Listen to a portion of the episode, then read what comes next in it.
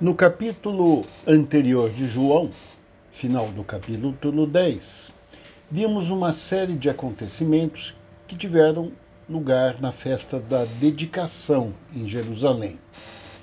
Jesus debate com os religiosos judeus que o viam como uma ameaça.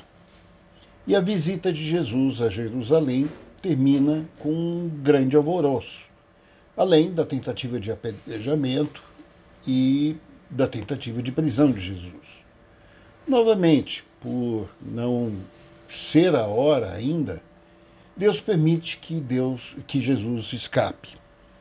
Ah, então Jesus e seus discípulos vão para além do Rio de Jordão, perto do lugar onde João Batista havia iniciado seu ministério. Lá, segundo o texto de João, ele ficou algum tempo. Começa aqui então a nova etapa da narrativa do Evangelho de João, o capítulo 11, de 1 a 16, que é exatamente a passagem que nós vamos expor e estudar. Vou ler. Havia um homem chamado Lázaro. Ele era de Betânia, do povoado de Maria e de sua irmã Marta. E aconteceu que Lázaro ficou doente. Aliás, Maria, sua irmã, era a mesma que derramara perfume sobre o Senhor e lhe enxugara os pés com os cabelos. Então as irmãs de Lázaro mandaram dizer a Jesus: Senhor, aquele que amas está doente. Ouvir isso, Jesus disse: Essa doença não acabará em morte. É para a glória de Deus, para que o Filho de Deus seja glorificado por meio dela. Jesus amava Marta, a irmã dela, e Lázaro. No entanto, quando ouviu falar que Lázaro estava doente, ficou mais dois dias onde estava. Depois disse aos discípulos: Vamos voltar à Judéia. Então eles disseram: Mestre, mas há pouco os judeus tentaram apedrejar-te, e assim mesmo vai, vais voltar para lá? Jesus respondeu: O dia não tem doze horas? Quem anda de dia não tropeça, pois vê a luz desse mundo. Quando anda de noite, tropeça, pois nele não há luz. Depois de dizer isso, prosseguiu, dizendo-lhes: Nosso amigo Lázaro adormeceu mas eu vou lá para acordá-lo. Seus discípulos responderam: Senhor, se ele dorme, vai melhorar. Jesus tinha falado de sua morte, mas os seus discípulos pensavam que ele estava falando simplesmente do sono. Então lhes disse claramente: Lázaro morreu. E, para o bem de vocês, eu estou contente por não ter estado lá, para que vocês creiam. Mas vamos até ele. Então Tomé, chamado Dídimo, disse aos outros discípulos: Vamos, vamos para morrer com ele. As irmãs não tardaram em avisar Jesus da enfermidade do irmão. No entanto, algo estranho acontece aqui e Jesus não parte imediatamente ao saber da notícia. O que seria natural, afinal de contas, em razão da relação de Jesus com a família, em, em razão da severidade da doença, seria natural que Jesus partisse imediatamente. Mas, ao contrário, o texto nos diz que Jesus permaneceu mais dois dias onde estava. Além disso, Jesus afirmou: a doença de Lázaro não acabará em morte. Ela aconteceu para a glória de Deus, para que o Filho de Deus receba a glória por meio dela. Vocês estão lembrados de uma passagem parecida com essa? Essa afirmação de Jesus me lembra uma passagem que nós estudamos há pouco. Vou lembrar vocês, ela está ah, em João 9, quando Jesus curou o cego de nascença.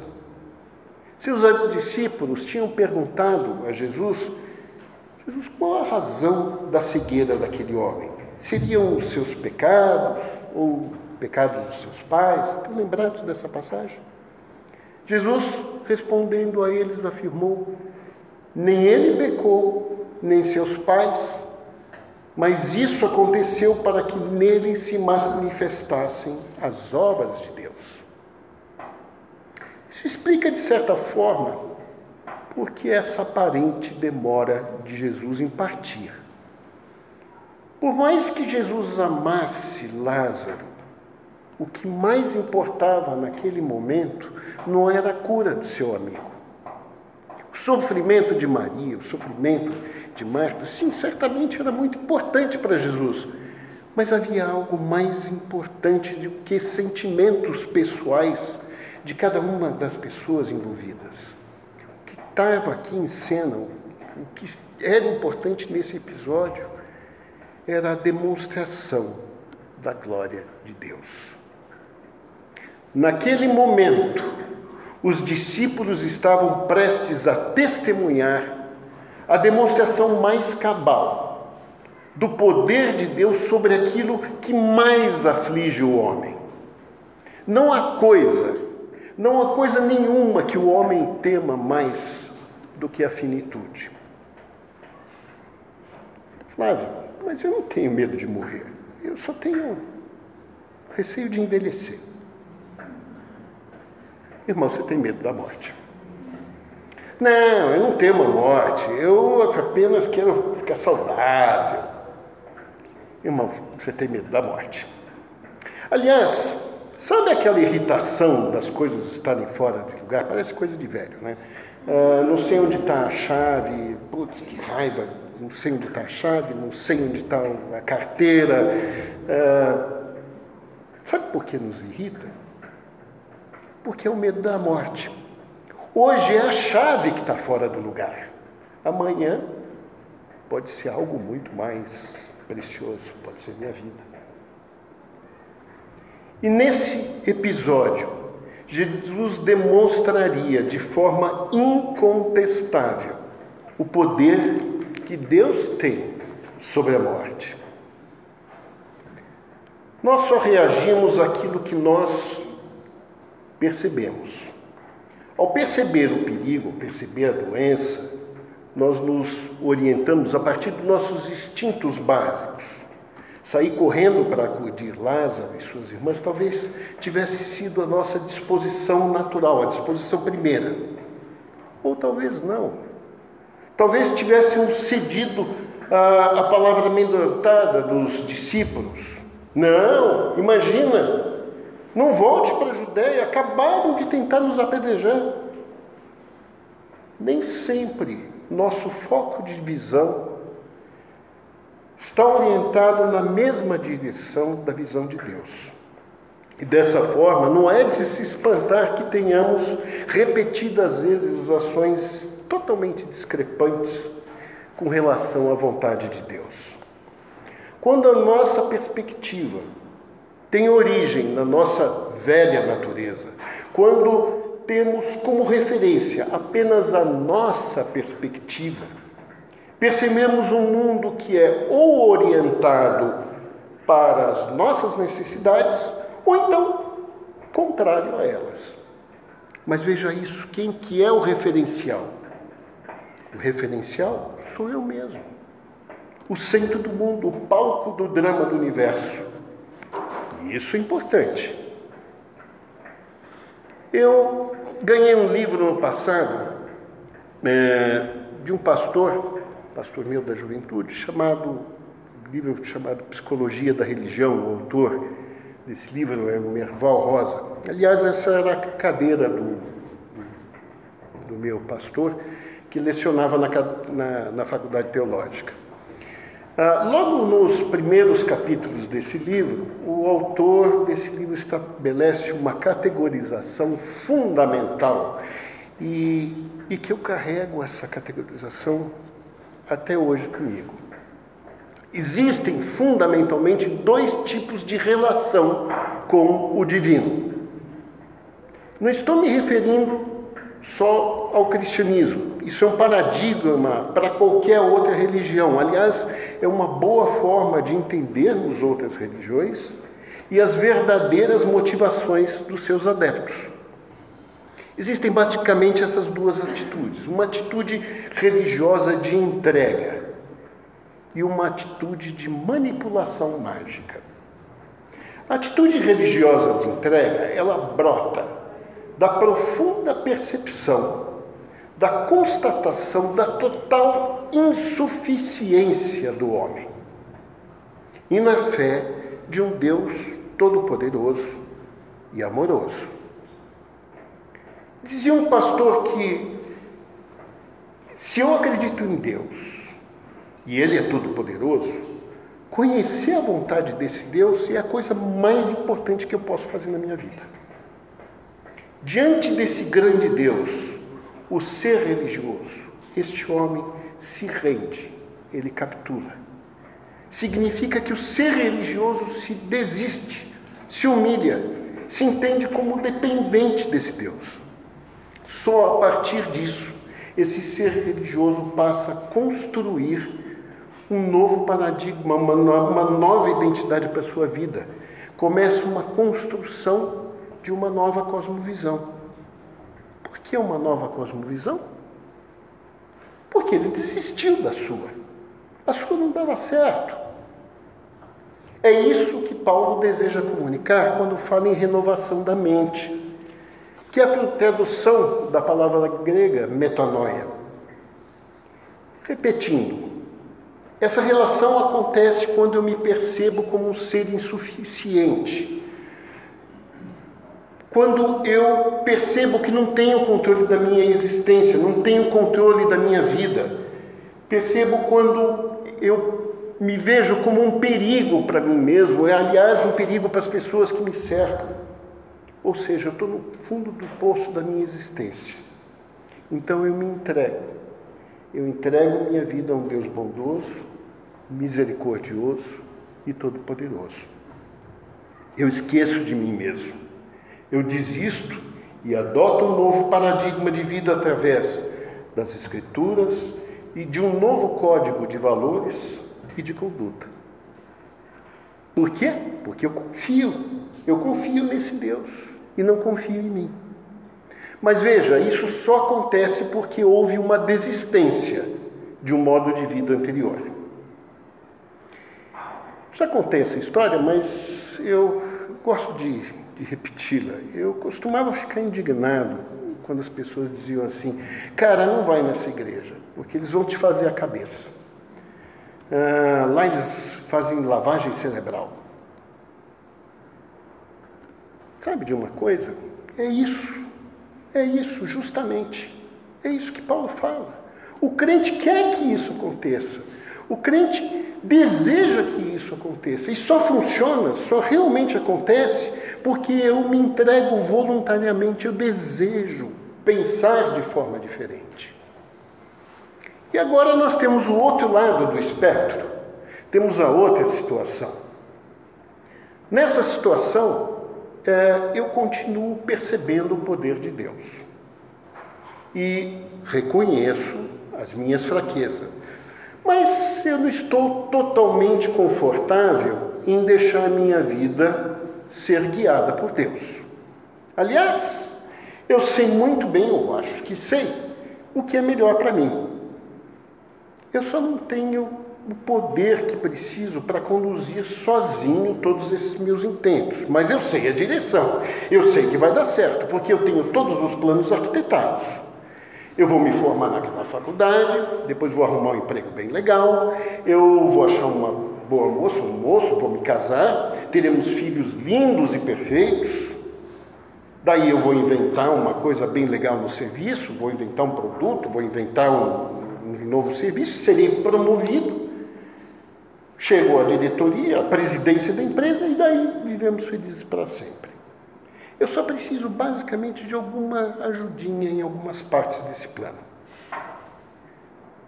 Essa relação com o divino era muito comum no paganismo, onde os deuses não eram muito confiáveis e nem davam muita bola para os seres humanos. Então, a gente precisava dar uma ajuda para os deuses agirem em nosso favor.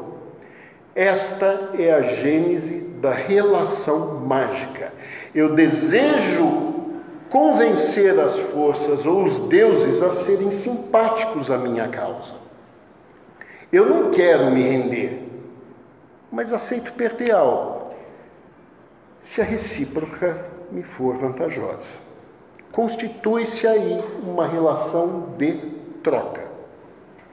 O que, que eu ofereço?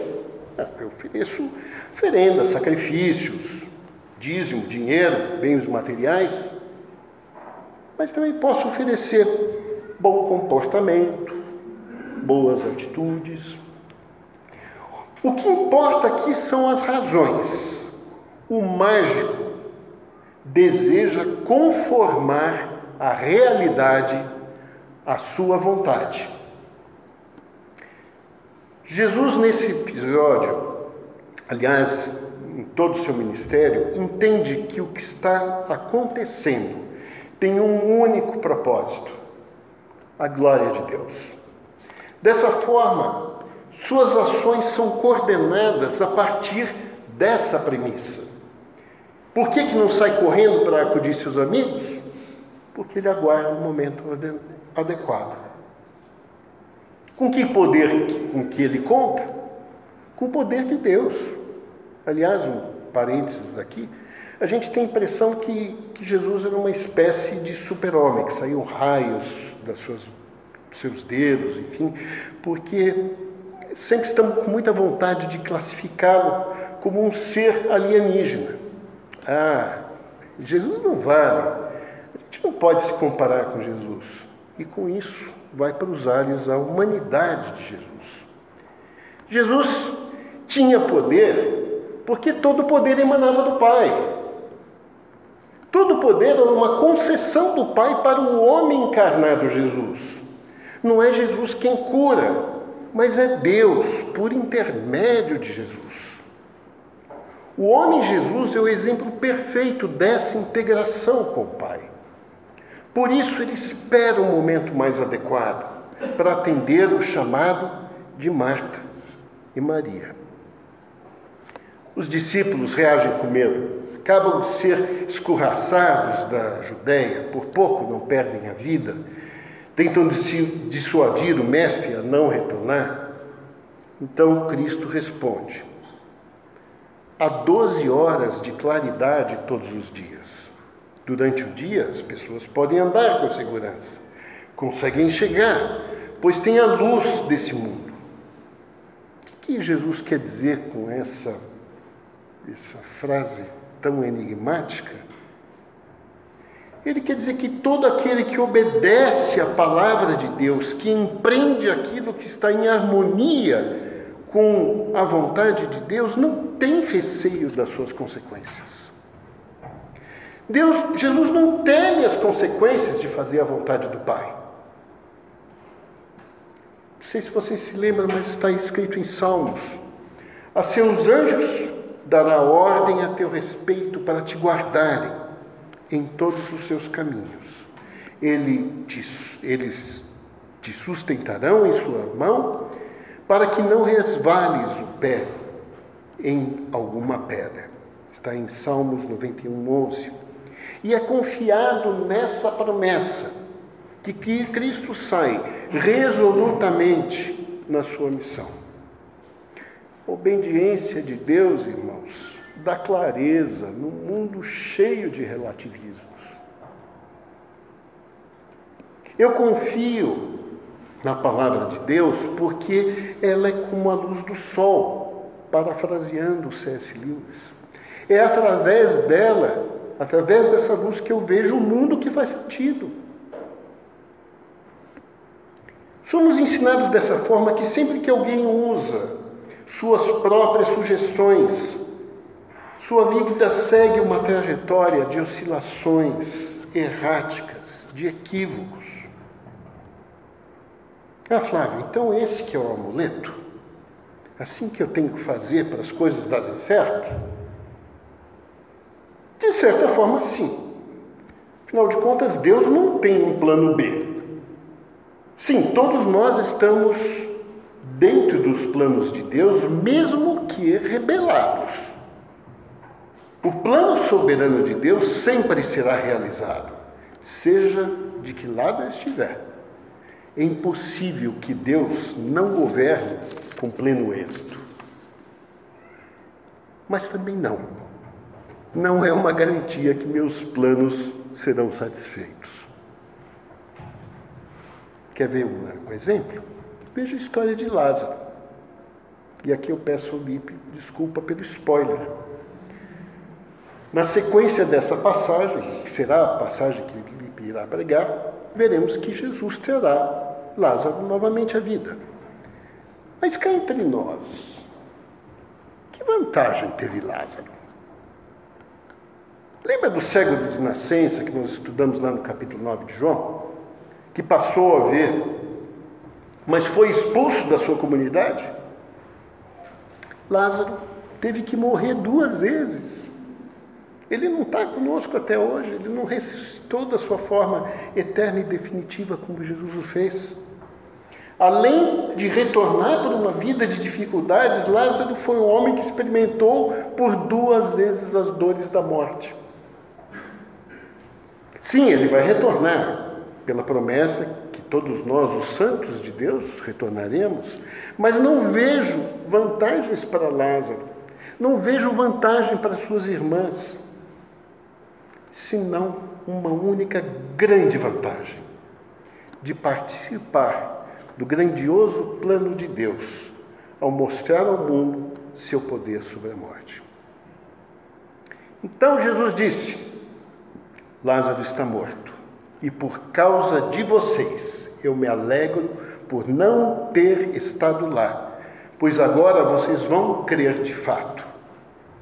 Jesus se alegra porque ele está participando integralmente do plano de Deus.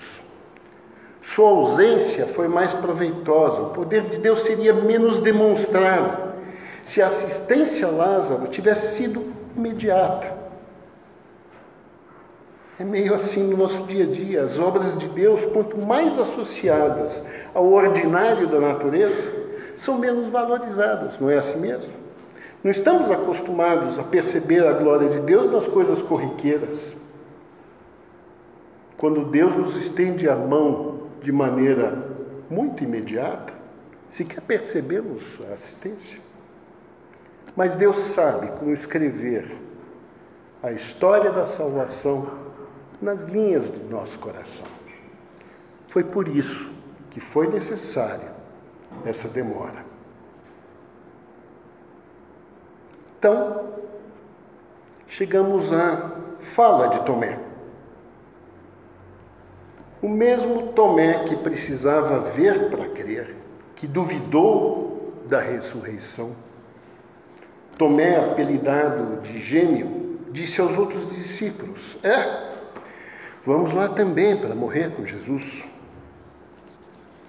Tomé está preparado para seguir em frente, mas vocês notam, ele não tem confiança nenhuma. Ou pelo menos não sente nenhuma, não sente fortificado pela promessa de Cristo, a ponto de segui-lo com segurança. Sabe, geralmente, se algum apóstolo com o qual me identifico, me vem, às vezes, de imediato à mente as trapalhadas de Pedro. Mas, pensando melhor, sinceramente, talvez me fosse muito mais característica esse outro apóstolo. Tomé e suas dúvidas, Tomé e sua hesitação. De tudo que nós falamos até agora, Tomé é o verdadeiro exemplo do contrário. Tomé era fiel. Em nenhum momento ele recuou. Estava pronto para ir heroicamente e se sacrificar juntamente com seu grupo. Mas Tomé ainda não havia aprendido a confiar, a descansar na vontade de Deus. Suas impressões, sua forma de ver o mundo ainda estava inteiramente impregnada do velho homem. Deus teria que continuar trabalhando na vida de Tomé. Aliás, como tem trabalhado na nossa vida. Muitas vezes a gente pode ser pessimista com relação ao nosso progresso pessoal espiritual. Parecemos estar patinando as mesmas dúvidas, as mesmas preocupações. Nos falta confiança, nos falta aquela resolução característica dos grandes homens de Deus. A ansiedade, a ansiedade, a marca registrada do medo da falência dos nossos planos pessoais. Sim, ainda nos tira o sono. Mas Deus não desiste de nós. Ele continua trabalhando continuamente nas nossas vidas. Às vezes de maneira didática, às vezes de maneira extremamente dolorosa, mas sempre de forma inexorável, sem nunca desistir. Essa persistência divina que fez Paulo trazer a seguinte declaração em Romanos 8. Eu vou ler para vocês, não vai ser projetada. Se Deus é por nós, quem será contra nós? Porque ele nem mesmo deixou de entregar o seu próprio filho, mas o ofereceu por todos nós. Se ele nos deu o seu filho, será que não nos dará também todas as coisas? Pois eu tenho certeza de que nada, nada nesse mundo pode nos separar do amor de Deus, nem a morte, nem a vida, nem os anjos, nem as outras autoridades ou poderes celestiais, nem o presente, nem o futuro, nem o mundo lá de cima, nem o mundo lá de baixo. Em todo o universo não há nada que possa nos separar do amor de Deus, que é nosso, por meio de Cristo Jesus, nosso Senhor. O que Paulo está dizendo aqui é que Deus não vai medir esforços para cumprir o seu plano. E seu plano é nos conduzir à salvação. Um velho hino que a gente cantava no cantor cristão, que eu espero que cantemos aqui, diz o seguinte: Não sei por que o amor de Deus a mim se revelou. Eu não sei. Mas eu sei que eu tenho crido. E estou bem certo que Ele, ele é poderoso para guardar esse tesouro até o dia final. Não foi diferente com o atrapalhado Pedro ou com o cético e hesitante Tomé. Tomé, que não conseguia perceber o direcionamento de Deus nas decisões de Cristo, que se recusou a crer em Jesus ressurreto sem que tocasse nas suas feridas. Esse mesmo homem foi o primeiro dentre todos que confessou a Cristo como Deus. Disse ele, após tocar as feridas: Meu Senhor, meu Deus. Deus cumpriu a sua obra na vida de Tomé. Irmãos, se eu tenho certeza da minha salvação, sim, eu tenho. Mas não é por mim, não é pela minha capacidade, não é pela minha persistência, não é porque eu tento andar no caminho correto, não é por nada disso. Eu tenho certeza, é na capacidade de Deus em me conduzir e cumprir a Sua promessa na minha vida. Deus sim ele é confiável. Sigamos então em fé na obra que Deus está realizando em nossas vidas. Vamos orar?